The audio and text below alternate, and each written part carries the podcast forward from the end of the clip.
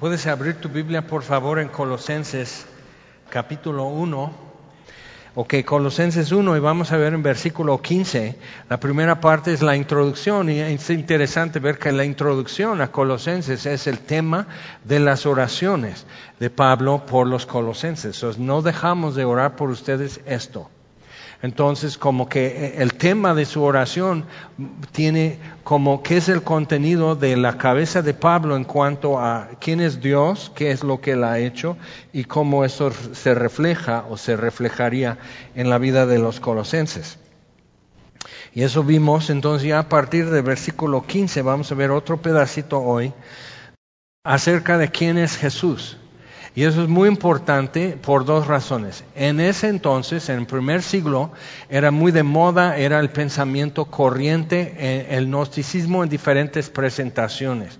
Y es como una cosmovisión y una filosofía muy atractiva tiene muy buenos argumentos que como que checan con la experiencia de uno muchas veces, buenos argumentos porque hay algo atractivo en cuestión de superación personal, que es muy de hoy. Y en el siglo XXI también es, es muy importante porque hay como manifestaciones, aplicaciones de, de esa mentalidad muy drásticas en la sociedad. Entonces sí nos conviene ver también, o sea, si, si entiendo quién es Jesús, eso se va a reflejar en cómo vivo y cómo me acerco a Dios también y cómo me relaciono con los demás.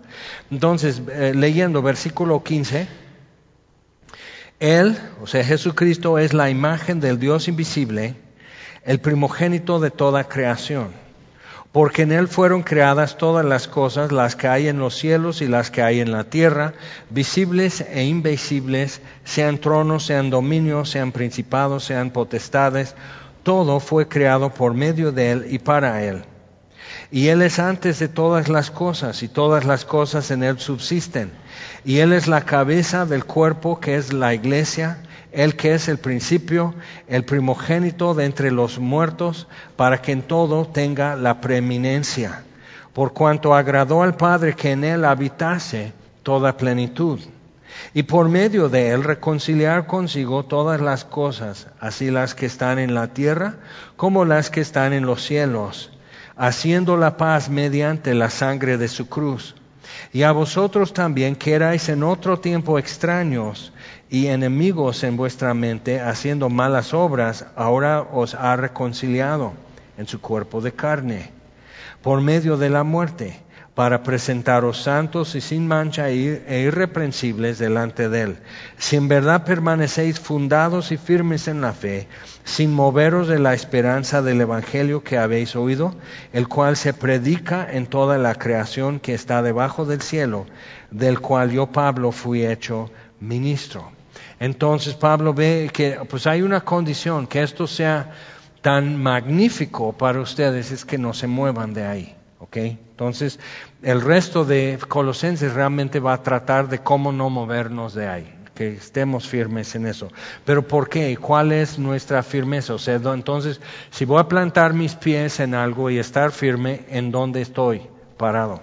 Ok, primero, versículo 15 él, Jesucristo, es la imagen del Dios invisible. Entonces, imagen es lo que puedo ver. O sea, la imagen, como en tu, la imagen que tú veas en tu celular o algo así hoy, es algo que tú puedes ver, que puede ser una representación hasta ahí, nada más.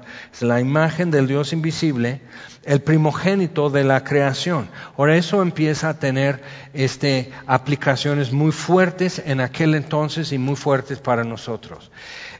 Dice, porque en Él fueron creadas todas las cosas.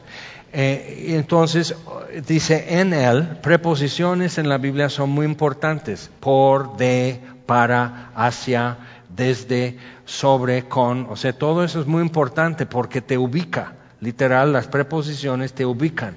Entonces, en Él fueron creadas todas las cosas. Quiere decir que todo el cosmos, el universo, Jesucristo es mayor que todo eso. En Él. Entonces, procede, el universo procede de Él, proviene de Él. En Él fueron creadas todas las cosas, las que hay en los cielos y las que hay en la tierra Porque lo que el gnosticismo de aquel entonces pretendía era que si Jesús era humano, entonces no era Dios. Y esa confusión persiste hasta el día de hoy. Testigos de Jehová, mormones, adventistas. Si es Dios, entonces nunca no puede ser hombre. Entonces existía y existe una doctrina que Jesús, si tú fueras caminando sobre la playa junto al mar de Galilea y entre la arena y la grava van caminando, Él no deja huellas.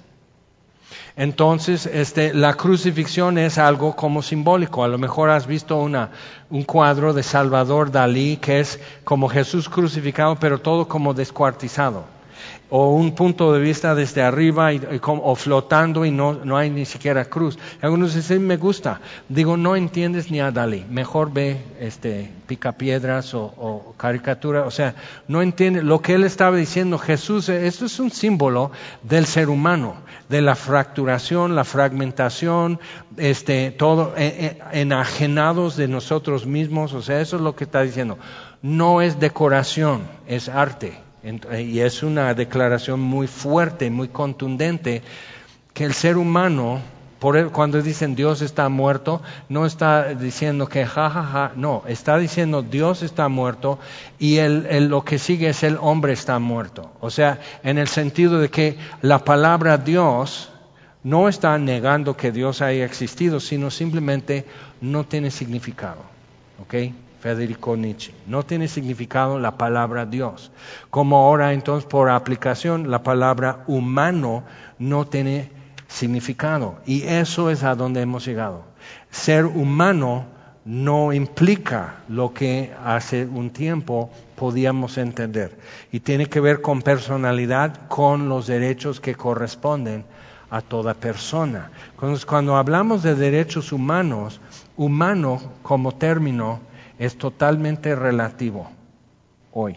Y necesitas entender eso. Ahora, en aquel entonces, un esclavo no tenía una personalidad jurídica, era propiedad. Entonces no era como cuidar el derecho, no había como manifestaciones o juntando firmas este, en, en favor de derechos de esclavos. Por definición, un esclavo es humano, pero no es persona.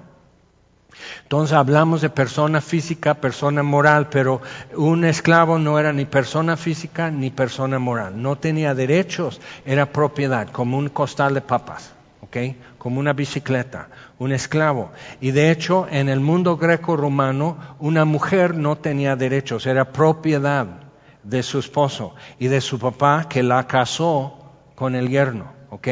Entonces el matrimonio, entonces piensa todo lo que da en el, en el Nuevo Testamento de, de, Pablo diciendo a los efesios, maridos, amen a sus mujeres como Cristo amó a la iglesia. Y nosotros en bodas, todo cuando yo lo explico en la ceremonia, todos están, ay, qué lindo, y mi hija se va a casar con este ingrato, pero espero que salga bien. O sea, están todos así, qué lindo, qué romántico y todo eso, pero necesitas ver, Pablo tiró una granada en la sociedad que los maridos amen a sus propias mujeres como Cristo amó a la iglesia. ¿Cómo?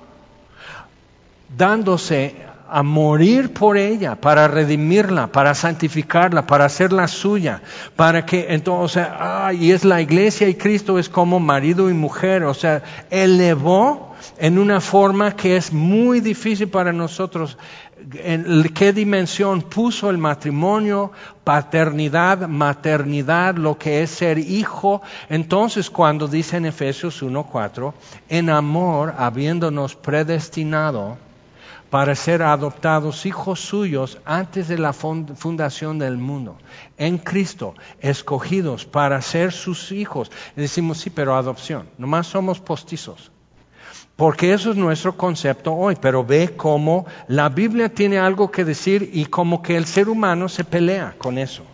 Entonces la Biblia dice adopción porque es la mejor palabra en el idioma castellano para decir lo que ha sucedido, que es formalizar, hacer legal y público una relación permanente con, con, con, aplicaciones legales de patrimonios y, acercamiento, derechos y todo eso, adopción. Pero, pero ahora hablan de que no compres un perro, adopta. Sí, es mío. O sea, yo soy un furry papá. O sea, mis hijos todos son Eh, y, dices, y, vemos derechos de animales, que hasta es delito ya, y cárcel es penal si maltratas a un animal, ¿ok? Pero el aborto, al mismo tiempo, la misma gente que procura eso está procurando aborto sobre demanda, hasta 40 semanas de embarazo. Necesitas entonces, ¿por qué? O sea, hemos pasado 20 siglos y ya estamos exactamente en el mismo punto. Quien otorga personalidad al bebé aún no, no nacido es su mamá.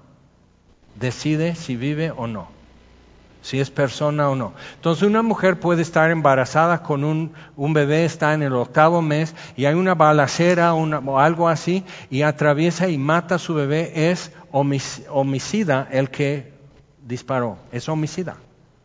Pero ella misma, mañana, sin que pase nada, si yo quiero, entonces yo puedo ir a que hagan un aborto.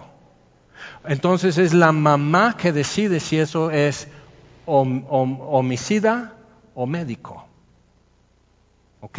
Entonces, eh, simplemente es mi cuerpo, dicen. Y, entonces, hablaban antes de que es un cúmulo de células pues ya la ciencia y lo que tenemos ya no pueden decir es un cúmulo de células. Eh, dicen, pues es un embrión, es un feto, es esto. usamos cualquier otra palabra para no decir lo que sabemos, ¿ok? Pero es muy importante ver lo que está pasando y no es nada más porque, ay no, qué visceral y qué emotivo y qué, qué bárbaros son. Necesitamos ver porque entonces ideología de género. Si yo identifico, hubo hace años un caso, eh, quizás conozcan, ubiquen a la famosa cantante Cher. Este, pues su hija, Chastity, ahora es Chas y decidió hacer la transición de mujer a hombre. Y eso es mi verdadero yo. El problema es, vamos a decir que yo me identifico, mi verdadero yo. O sea, dices, no, pero no. O sea, legalmente tienes que llevar a, la, a la conclusión lógica todo argumento para ver si es sostenible. ¿Qué va a suceder si yo me identifico como un ciego? Y puedo entonces ir a un médico y que me saquen los ojos o que, que cautericen mis córneas. Porque yo, mi verdadero yo, soy sordo. ¿Qué tal si mi verdadero yo es un amputado? Entonces tiene que cortar piernas y brazos. Eso es mi verdadero yo. Dice, ay no, pero ¿quién hace eso? Gente que hace transición quirúrgica, ¿ok? Y médicos que violan el juramento hipocrático que hicieron de no hacer daño. Entonces están tomando lo que antes se consideraba como, como una disfunción mental de identidad, como anorexia. Puedes ver una mujer que está súper delgada, está en una, en una etapa de desnutrición muy peligrosa y ella, eh, ¿cuál, ¿cuál foto más es parecida a ti? Entonces ven súper gordas en el espejo, pero no es real, es su, es su percepción subjetiva, más no es la realidad de quién es y cómo está su cuerpo. Y eso en anorexia eh, reconocen porque es peligroso para ella. Pero si yo como mujer decido que este embarazo, eh, o sea, es, es humano, porque entonces compran los órganos del bebé para investigación científica, usan tejido hasta para producir vacunas. ¿Ok? Entonces es humano, porque pues el, ADN entonces hay menos problema de reacciones porque usan algo que es genéticamente idéntico al ser humano. Entonces dices, no inventes, no estoy inventando. Entonces piensa las, las implicaciones de todo eso es entonces en qué momento adquiere personalidad. ¿En qué momento es una persona? Es humano, pero no es una persona. Y eso ya vimos cuando en Alemania los nazis entonces empiezan a decir necesitamos, o sea, una sociedad socialista para seguir avanzando necesita un enemigo. ¿ok? Alguien que es culpable. Entonces, ok, vamos a culpar a los judíos. Como se mantienen aparte, como no conviven, como no visten, ok, entonces tenemos un culpable aquí que podemos señalar. Entonces empezaron propaganda de que su cráneo, o sea, exhibiendo cráneos, ¿ok? Haciendo dibujos y caricaturas de judíos que mira, o sea, esto no es un humano, parece más un perro, parece más un mono, parece más una rata, así. Elizabeth Taylor, judía, dices, pues yo no la veo muy perra, ¿ok? La de Wonder Woman, Gal Gadot, judía, dices, bueno, si eso es una rata, entonces yo me quedé muy mal. O sea, entonces dices, ¿cómo? Pero promovían eso. ¿Ok? Eh, ahora, en tiempos de Darwin, en su mera flor, que darwinismo era lo que hay que pensar, y si no eres un retrógrado y eres un cavernícola y todo eso, entonces iban de cacería en Australia tras la gente indígena, negros, entonces es, otra, es otro estirpe genético por, por tan aislados geográficamente en Australia. Esos son como humanos, pero no son humanos. Entonces, literal, cacería, ¿ok? Y hacer un tambor, hacer una pantalla para sus lámparas de piel de australianos. Pues encontraron eso también de piel de judíos los, los de alto nivel en Alemania haciendo pues adornos en su casa de piel, pero es humana. Sí, sí, sí, pero es humana, pero no es una persona. Entonces tenemos derechos para animales, ¿por qué? Ahora, esto es muy importante captar, porque si tu mascota tiene habilidad cognitiva, como para relacionarse bien contigo, casi habla, te entiende, te, como que presiente lo que vas a querer. O sea, y sí, delfines, ballenas, monos, eh, gatos, perros, o sea, caballos, entonces, no, pues, entonces tú como que le otorgamos personalidad. Pero, por ejemplo, un sobrino de mi esposa era severamente autista. Autismo es tan ensimismado, tan encerrado en sí mismo por cuestiones sensoriales, así percepción, lenguaje casi cero. Tenía un tino en cunero que podía, o sea, con cualquier juguete, le voy a dar a ese niño, y está hasta allá donde está Ana, ¡pum! Entonces ya no podían dejarlo en tino porque era un peligro para los demás niños. Un, tino fenomenal. Eh, afinación de su voz, fenomenal, auditivo. Pero entonces muchas veces con alguien que es con autismo, y sobre todo si es cero, se pone violento. No, es pánico. Él siente que lo que está llegando es una agresión, entonces está reaccionando a la agresión visual, luces, pulsantes, ruidos y todo, y entonces está defendiendo. Pero como su habilidad cognitiva, lo que entendemos entre nosotros es menos, es típico no otorgar personalidad a tales. Son humanos, pero no son personas porque no pueden relacionarse bien, no tienen voz. Eh, entonces vas a Islandia y, se alaban porque aquí no tenemos síndromes de Down, lo hemos eliminado. No han eliminado genéticamente síndromes de Down en Islandia, sino que abortan a todos los que tienen síndrome de Down. Porque eso es el término que usaban en Alemania, es una vida que no vale la pena vivir o sea, y nosotros, o sea, es persona hasta que le otorgamos personalidad. Entonces dices, ay no, qué bárbaros. En eso estamos hoy. Ahora, ¿qué es con todo esto de Colosenses? Imagina en primer siglo un padre griego, un padre romano, su esposa da luz, el matrimonio, recuerda, no era tanto como te amo, te amo y nos casamos, sino era por, arreglos de patrimonios, eh, palanca, avance y todo eso. Entonces buscaba satisfacción y amor fuera del matrimonio, como sus dioses eran ellos. ¿ok? Zeus tenía a Hera, la reina de los dioses, pero pues tenía hijos por donde quiera. Okay. Entonces, no buscas amor, no buscas algo romántico, algo de satisfacción en el matrimonio. Es un arreglo financiero eh, de comercio y, futuros y bla, bla, bla, bla. Okay. Entonces, su esposa da luz, el papá decide si es su hijo, número uno, y si va a vivir. Cuando ya nació. Y practicaban también aborto, porque no convenía y por el nivel de promiscuidad y todo eso no convenía. Llega el marido de las guerras de, contra Persia y, hay un nuevo niño en casa, el papá agarra una lanza. Eso no es mi hijo, ¿qué hace aquí comiendo? Entonces dicen, o sea, dice, qué bárbaros, pero tenemos a la cultura, la civilización greco-romana la tenemos aquí. De manera que estatuas y monumentos así, el ángel de la independencia, Victoria alada. ¿Ok? Entonces, eso sí, tiene que ser como usar todo el simbolismo, pero lo que admiramos, a rato nos parecemos. Y en eso estamos. Entonces, pensando, ¿no? Que, que, si mi identidad, mi verdadero yo, eso es un concepto que el gnosticismo tomó del filósofo Platón, que hay una realidad material, visible, y hay una realidad trascendente, invisible.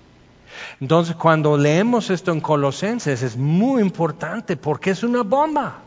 Para lo, o sea, imagínate, eres una mujer en Colosas, y eso es la realidad para una mujer soy propiedad de mi marido. Eres un esclavo. Por eso cuando en Efesios dice esclavos, sirvan así. Pero el esclavo e-, era, había abuso físico, abuso psicológico y abuso sexual. Eso era la vida de un esclavo. Y los traficaban y los vendían. Mira, te, te doy estos dos y así, y tú me das esa. Me gusta. Para tu esposa, no, nomás para jugar. Más para ratos o sea, ¿qué vida tenía un esclavo? Usado y manejado y vendido y comprado, traficado así. ¿Qué esperanza, qué futuro? Entonces, cuando lees en el Nuevo Testamento, y aún así, aunque seas el hijo de un aristócrata, y bien y así, pero ahora otra mujer dio a luz y le gustó más ese niño. Tú ya no eres el heredero entonces te puede desheredar y entonces hay intrigas. O sea, ve, puedes leer acerca de Nerón y el imperio romano y todas las intrigas y todos los asesinatos y envenenando, o sea, todo eso, o sea, codicia, poder y todo, pero un ser humano carece de derechos. Si me impides, te quito. ¿Ok? Entonces, en ese mundo están predicando esto, otra vez. Él es la imagen del Dios invisible. Jesús dice, si me has visto a mí, has visto al Padre. Luego dice, el primogénito de toda creación. Y primogénito, desde el Antiguo Testamento y también en el Nuevo, no es el primero que nace. Entonces, el primogénito, para efectos del reino, el primogénito de David fue Salomón. Pero de ninguna manera fue el primer hijo que tuvo. Ni David fue el primer hijo de Isaí. Entonces eso es, en, toda la vida es así. Ese es el designado, es primer rango, es el principal. Entonces el primogénito de toda creación. Porque en Él fueron creadas todas las cosas, las que hay en los cielos y las que hay en la tierra. Pero ve otra vez, en Él. O sea, Él es mayor que todo el cosmos. En Él cabe en Él fueron creadas todas las cosas, las que hay en los cielos y las que hay en la tierra, visibles e invisibles, sean tronos, sean dominios, sean principados. Pero entonces el gnosticismo tenía el concepto que la gente que solo ve lo material, que solo ve las cosas con sus cinco sentidos, es menos. Y es, es, terrestre totalmente su experiencia y su existencia. Y la gente espiritual ve más allá de lo físico. Eso era su concepto. Pero entonces eh, lo visible y lo invisible, ¿ok? Tierra y cielos, todo, todo. Entonces le está colocando a Jesús como el origen de todo, pero también es el fin de todo, es el objeto de todo lo que se ha hecho, toda la creación. Dice, todo fue creado por medio de Él y para Él, ¿ok? En Él, por medio de Él y para Él y Él es antes de todas las cosas y todas las cosas en Él subsisten. Ahora, si tú cotejas eso con una perversión que llaman traducción los testigos de Jehová, y créeme porque han perdido y han ido a la cárcel los fundadores de Testigos de Jehová. Pero como eso fue hace más de 100 años, nadie se acuerda. Y como son bien respetuosos y decentes y manejan textos bíblicos como tú en tus mejores sueños no has podido soñar eso, tienen motivación pero no tienen la verdad, tienen distorsiones y mentiras, porque han insertado todas las demás cosas. José Smith fundó el movimiento de mormones, santos de los últimos días. Es importante saber esto. Él murió en la cárcel, fue encarcelado por fraude. Y las evidencias. El libro de Mormón fue escrito como novela, como ficción, como cómics, por un pastor presbiteriano. Bien racista, ¿eh? O sea, por eso la maldición los maldijo con piel morena a, todos los descendientes de, de, este, de un hombre, sus dos hijos vinieron desde la torre de Babel, Dios no les maldijo con confusión de lenguas, entonces pudieron entenderse todavía, pero entonces los lamanitas, los descendientes de Laman, revelaron y Dios los maldijo con piel morena, como tú comprenderás. Todos los descendientes de la, gente indígena en las Américas son malditos. Eso era el concepto. Y los blancos son los que los vienen a librar y a gobernar. Y eso era un concepto en 1830, 1840. Darwin está a la vuelta de la esquina igual diciendo hay unos más evolucionados.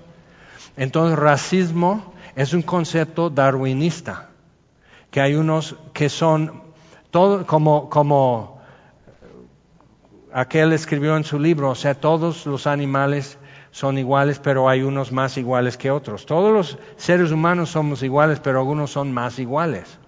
¿Ok?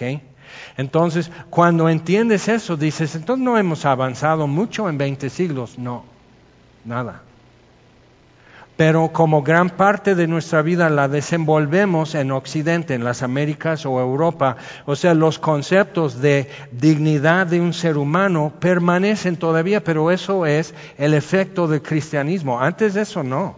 Ni los vikingos, ni los célticos, ni los romanos, o sea, nadie, el ser humano naturalmente es un bárbaro. Y hoy en China comunista, hay todo un sector de población que está en el territorio chino, que son racialmente, étnicamente son túrquicos y son musulmanes. Y el proyecto de China, del gobierno comunista, es eliminarlos.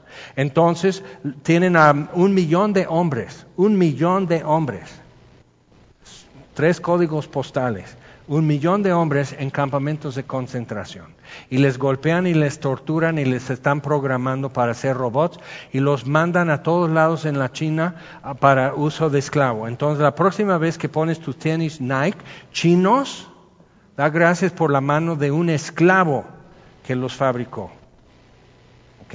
Porque eso es lo que está ahí, y les cosechan órganos y meten étnicamente chinos en la cama de esa familia para que todos los hijos sean ya chinos y no túrquicos, y no, o sea, y dices, qué barbaridad. Sí, pero cuando es un estadismo que el Estado es todo y el Estado ya toma el lugar de Dios, toda la gente tiene que tomar la imagen de su Dios. Y el que no coincide, el que no se alinea, por eso Jesús dice, llegará el día en que el que te mate pensará que está haciendo una obra para Dios. Entonces no está hablando de Stalin, no está hablando de la China, está hablando de gente que usa el nombre de Dios. Pero tú no coincides. Entonces retiran, cancelan tu personalidad.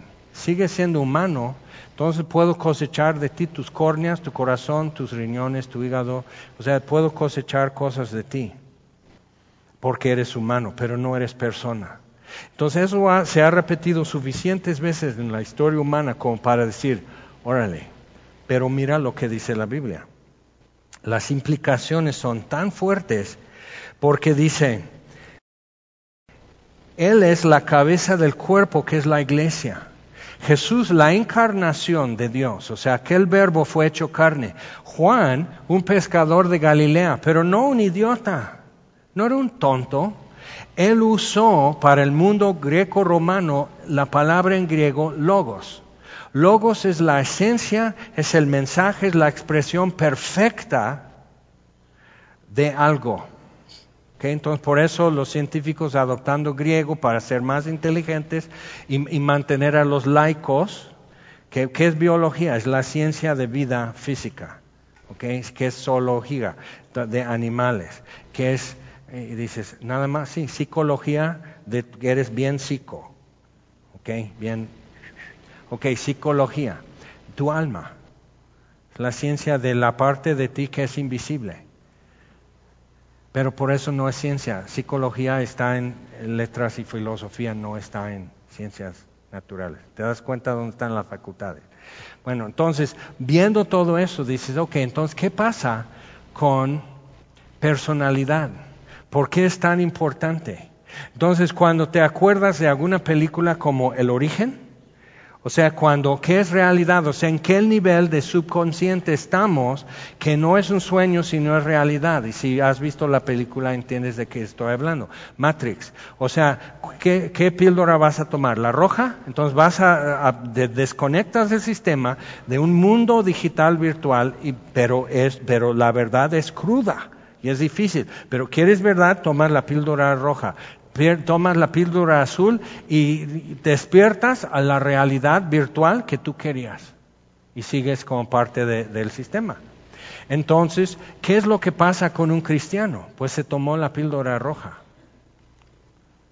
y despierta. Entonces, ¿pero qué sucede? Tú vienes hablando de algo que es real, aunque, aunque, aunque no me gusta. O sea que es, la realidad real es menos cómoda que la fantasía que mucha gente vive. Pero es real. Entonces, caminando sobre eso, pero otra vez, o sea, si, tomo tu mano, ¿cómo sé que tú existes? Bueno, hay una presión de tu mano en mi mano, entonces los nervios están transmitiendo esa presión en mi mano que como que algo me tomó de la mano y mis ojos te están mirando, entonces está transmitiendo mis ojos, o sea, hay señales y, mi cerebro está dando significado. O me estás asaltando o me estás saludando. O sea, ¿cuál es? Entonces, no te conozco, entonces quita tu cubreboca. Ah, ok, sí, buenos días. Entonces, así. Y todos manejamos eso todo el tiempo, pero ¿cómo sé que existes? ¿Cómo sabes que yo existo? Entonces, y eso ha sido un problema para el ser humano durante siglos y milenios. ¿Qué es real? ¿Qué es verdad? Entonces, cuando, y los gnósticos proponían algo, pero tenía implicaciones y tenía aplicaciones muy fuertes para los cristianos, adoptar una falsedad. Es una falsa doctrina acerca de quiénes somos y cómo es Dios. Entonces, dice, él es la cabeza del cuerpo, que es la iglesia. Entonces, en lugar de anular todo lo que es físico y material, o sea, tú y yo, nuestros cuerpos, dónde estamos, dónde estamos sentados, entonces no tienes que mirar con ojos de fe. Esas son terminologías que se han instalado en la iglesia. No tienes ojos de fe, simplemente mira, ve lo que puedas ver.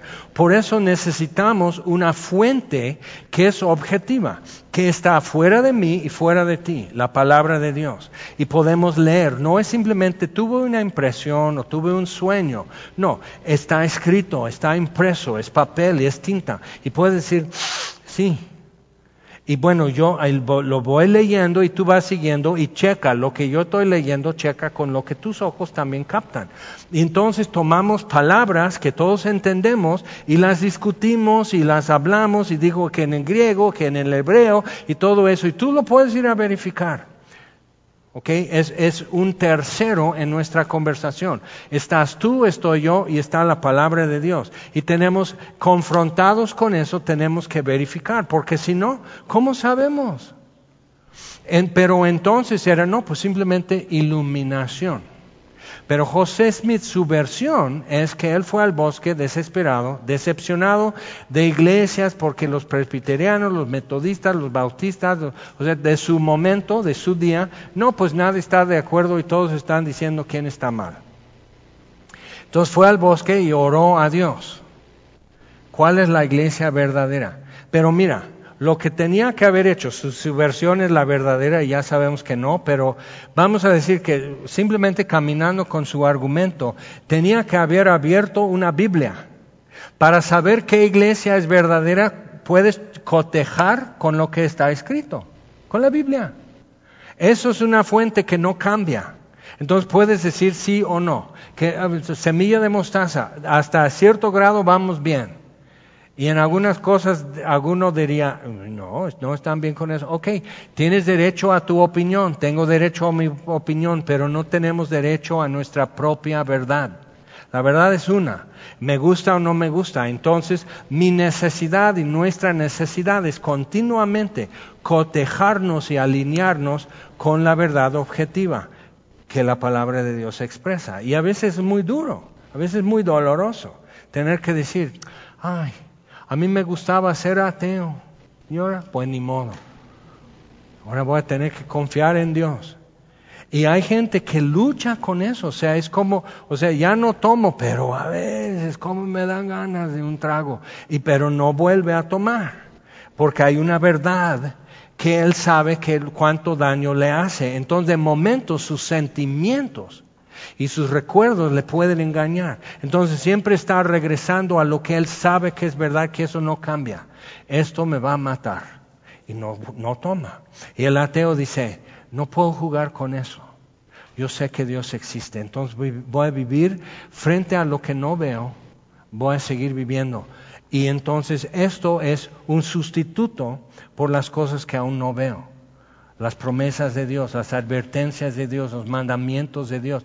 Entonces, la historia, simplemente como Dios relata nuestros fracasos y triunfos y la belleza humana y lo barbárico que es el ser humano también, como lo cuenta. Y eso es importante. Ahora, entonces, estamos en esto que Él es la cabeza del cuerpo, que es la iglesia, Él que es el principio, el primogénito de entre los muertos, otros resucitaron antes que él, como Lázaro, que Jesús mismo levantó. Pero Jesús es el principal. Él pudo decir, yo soy la resurrección y la vida. Que yo soy eso. Entonces Juan por eso ocupa verbo, logos, para decir, el verbo fue hecho carne y habitó entre nosotros. O sea, es humano, lo que es la esencia de la verdad, aquella luz verdadera venía al mundo y la luz era la vida de los hombres.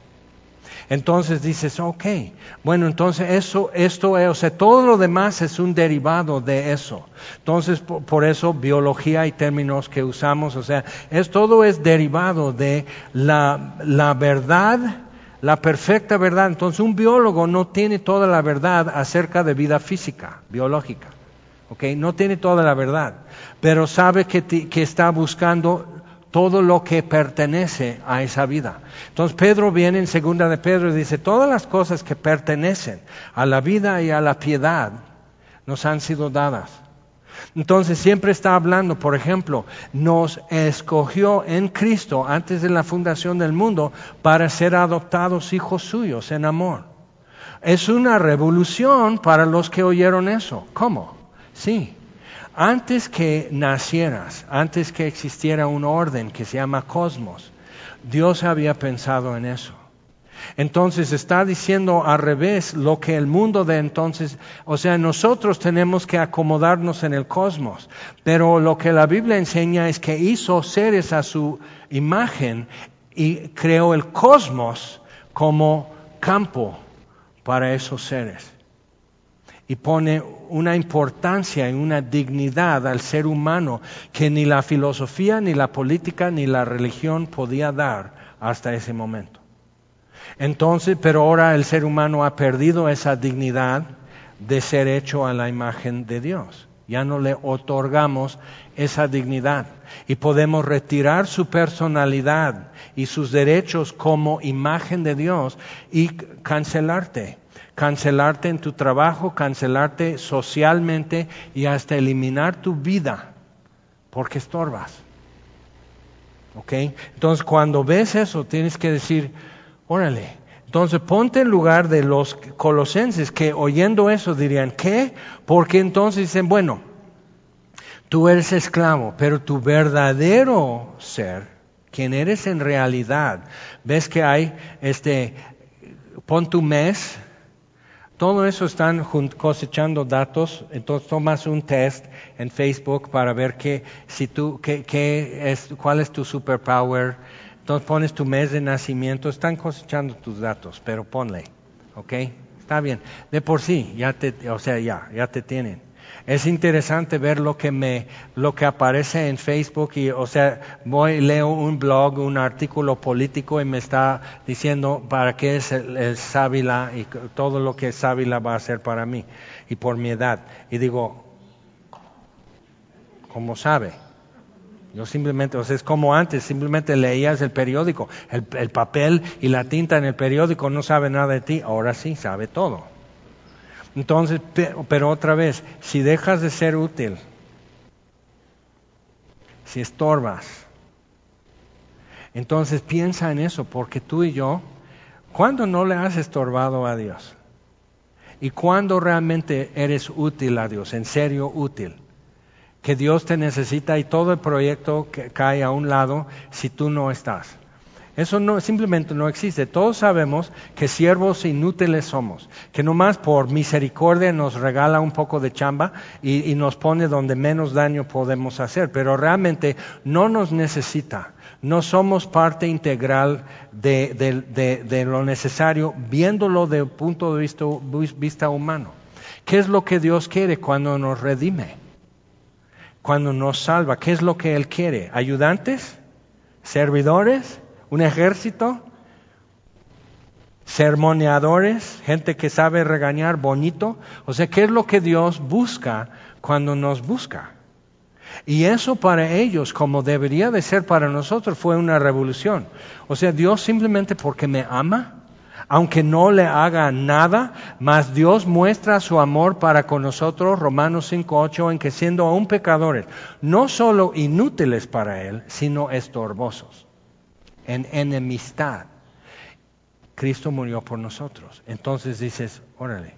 Pero ve cómo afecta. El gnosticismo el día de hoy se revela en la iglesia de diferentes formas. Una es que tenemos que actuar como Dios y con lo que tú hablas, hablas prosperidad, hablas vida, hablas sanidad, victoria, etc. Tú hablas como Dios habla y creas o, o cambias la realidad.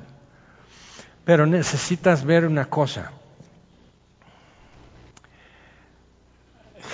Para, el movimiento palabra de fe y prosperidad y todo eso, la crucifixión no es para reconciliación, sino es, ves que luego empiezan esos correos que de Nigeria, que un general corrupto robó mucho dinero y ahora se convirtió, no sé si has visto el cuento, a, mí me escribió una princesa de Nigeria hace años y digo, sí, o sea que, que, necesito, o sea, tengo todo ese dinero y lo tengo que donar, lo heredé, pero es esto. Otro es que apenas me escribió otra vez la viuda de un médico, siempre son africanos, es de Kenia, eh, de un médico que murió en un avionazo y dejó millones de dólares, a los poco tiempo ella murió de cáncer, entonces está su herencia y, y lo puedes dar a un ministerio cristiano y tú fuiste seleccionado y tú dices, yo. ¿Cómo sabían?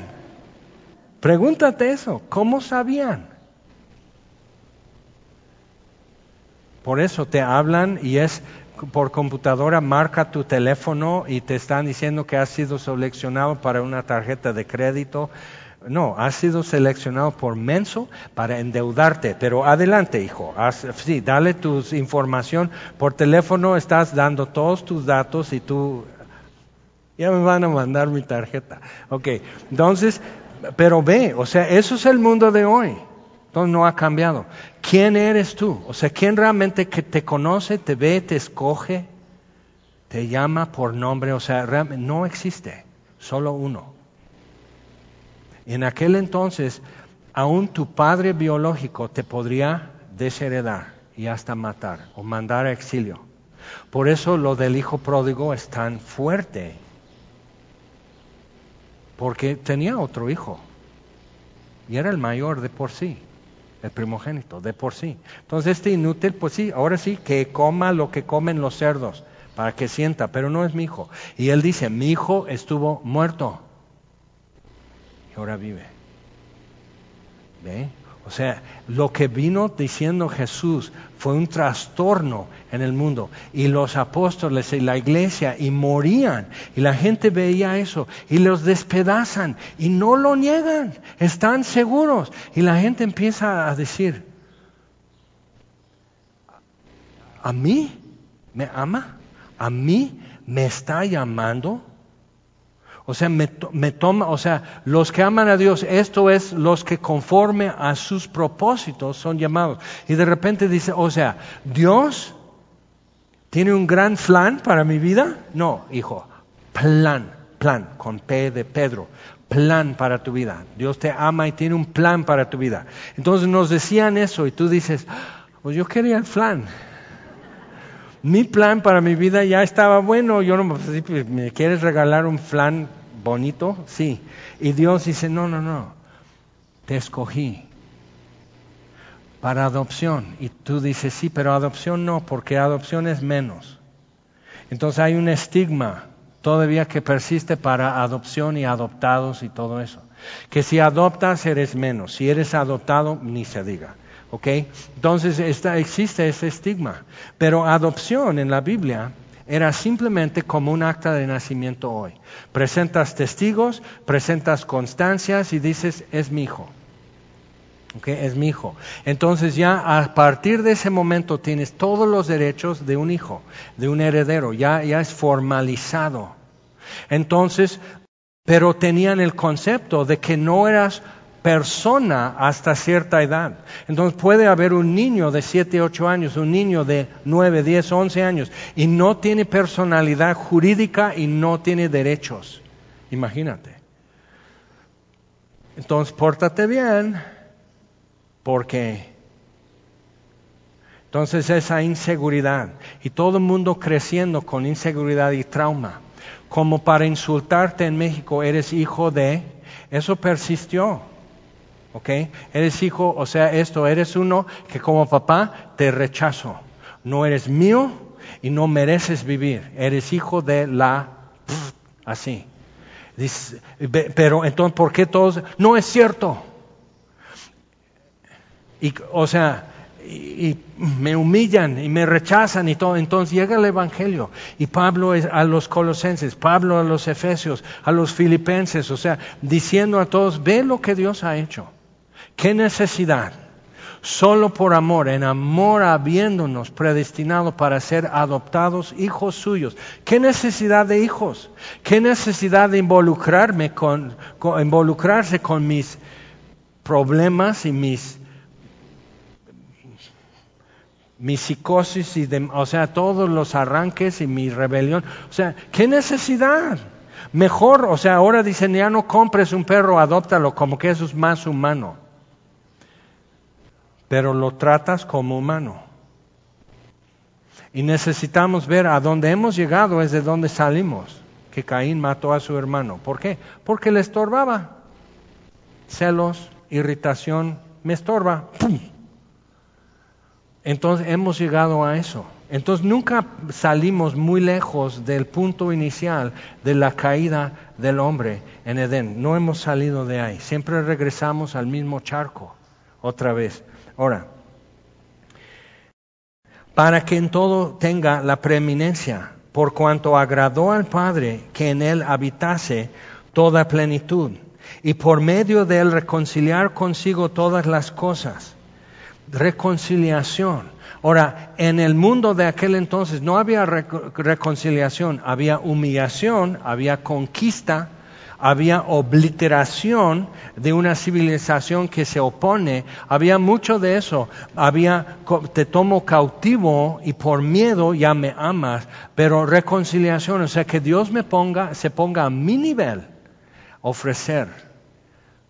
Hagamos cuentas, aunque tu pecado sea como, como carmesí, lo haré como blanca nieve. Hagamos cuentas.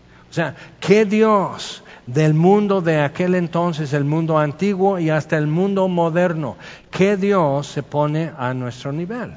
Por eso amamos a artistas y deportistas y todo eso, porque de repente muestran algo humano y decimos, amo a Beyoncé. siento cuando está cantando que me está hablando a mí. Y niños, o sea, un deportista, yo quiero ser como él. ¿Por qué? Quieres sentir la libertad de excelencia al jugar el deporte. Y no te sale como a él, pero entonces, y el gnosticismo llega dice, por eso esfuérzate, por eso haz caso, por eso sométete a un guía espiritual que te va como revelando por etapas lo que necesitas cuando estés listo, pero papelito, entonces todo eso y nos suena como que sí, que llegar a Dios de esta manera porque llegas así en cualquier aspecto de la vida, pues si quieres salir adelante tienes que ponerte bello con alguien. Entonces, pero ¿qué sucede cuando ya te rebasan? Cualquiera mujer que lo han hecho a ella, te puedo decir, ¿qué sucede cuando te rebasan? Cuando tu novia ya anda con otro y dices, ¿Y yo soy menos? entonces andamos, ¿cuántos han hecho millonarios simplemente por componer una canción que expresa tan perfectamente tu enojo, lo injusto, lo sentido, así, Amanda Miguel, él me mintió y no más lo grita mil veces y es platino, ya, así. ¿Por qué? Entonces, cuando está diciendo eso, dice, y vosotros, versículo 21, ve, y vosotros también, que erais en otro tiempo extraños, no te conozco. Entonces, imagínate un padre griego, un padre romano, alguien en Colosas, este no es mi hijo. Entonces tenían que llevarlo fuera de la ciudad, y había un lugar normalmente específico para eso, entonces ahí lo dejaban. Y si llega la noche y muere por estar expuesto, muere. Si alguien interviene, pues lo toma, adopta, no compres. Entonces, para no comprar un esclavo, porque cuesta dinero, puedes ir a esa parte y es un criado. Y yo cuando aprendí español, primero era pues criado y luego la profesora dice, eso ya se oye mal. Hace 100 años no se oía mal porque había criados, huérfanitos y todo. Entonces vive en la casa, parte de la familia, pero no es familia. ¿Te acuerdas cuando, cómo era esa película con esta mixteca? Roma, ¿ok? Parte de la familia. Y, y diciendo eso, que realmente sí era como sangre.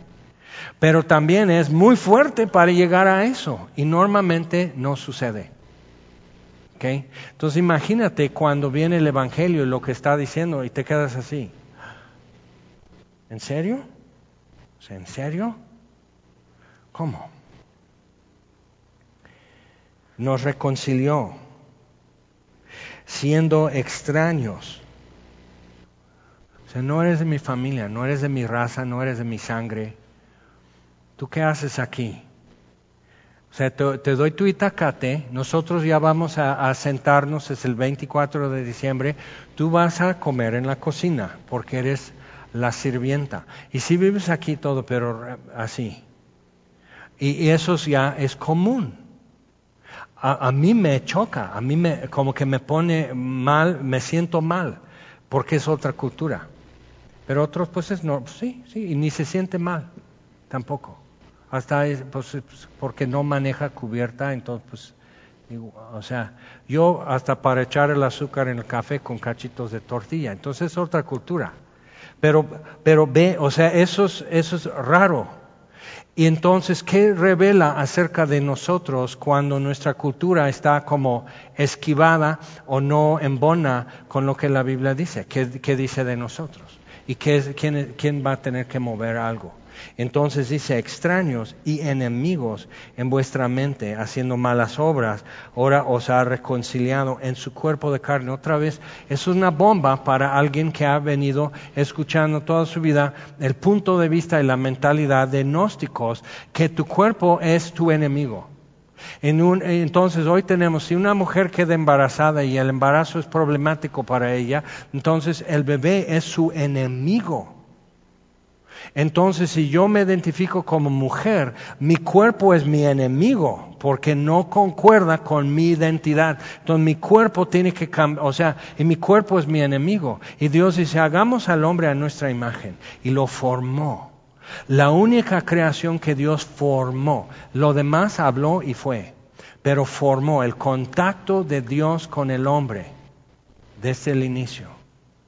Entonces necesitamos ver que Dios no está peleado con la humanidad y con lo que nos hace humanos. Y no está peleado con lo que es material o físico. Pero muchas veces hemos tenido eso. Entonces si quieres estar cerca de Dios tienes que meterte en un convento. Tienes que alejarte de lo que es de este mundo. O decimos, sí, pero eso es muy religioso, entonces me voy a meter en eso, me voy a empapar de lo que sea pero aún así traes encima el mismo coco, que Dios está peleado con esto.